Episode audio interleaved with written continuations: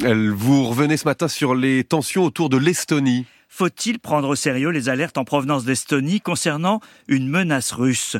L'Estonie est un pays d'un million trois cent mille habitants qui partage une frontière commune de 300 kilomètres avec la Russie. Mais surtout, ce petit État balte a été incorporé de force dans l'URSS en 1940 et n'a recouvré son indépendance qu'en 1991.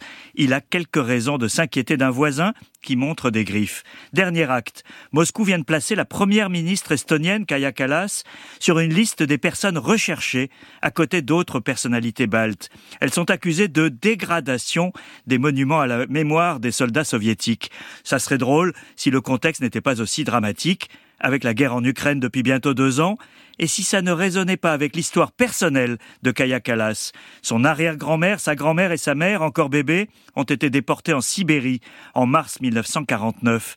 Être recherché par Moscou 75 ans plus tard a des accents sinistres. L'Estonie se vit comme un pays de la ligne de front.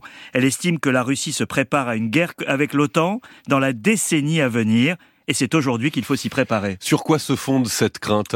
Les services secrets estoniens se basent à la fois sur la restructuration de l'armée russe et sur le discours revanchard de Vladimir Poutine, qui n'a jamais accepté la fin de l'URSS et de la sphère d'influence russe, surtout avec un pays qui compte 40% de russophones dans sa population. Ça ne suffit pas pour prendre le risque d'une guerre contre les pays de l'OTAN, une alliance militaire aux moyens combinés bien supérieurs à ceux de la Russie, sauf que sauf qu'il y a plusieurs inconnus. D'abord, l'issue de la guerre d'Ukraine qui n'est pas jouée et que Poutine peut encore espérer remporter et le contexte international, comme on l'a vu avec les déclarations de Donald Trump le week-end dernier, détruisant la crédibilité de la sécurité collective de l'OTAN. Alors l'Estonie se prépare.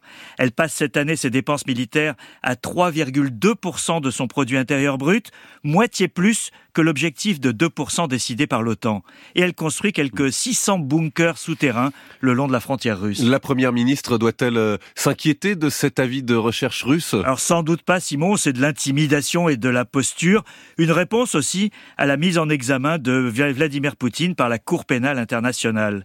Mais l'Estonie a plus à craindre la guerre menée par la Russie. En 2007, après le démantèlement d'un monument à la gloire des soldats soviétiques à Tallinn, la capitale, l'Estonie avait été victime de la première cyberguerre de l'histoire. Trois jours d'attaque qui avaient paralysé le pays. Depuis, le centre de cyberguerre de l'OTAN a d'ailleurs été installé à Tallinn. Et surtout, l'Estonie se donne pour mission d'alerter le reste de l'Europe après avoir vu son incrédulité jusqu'au 24 février 2022.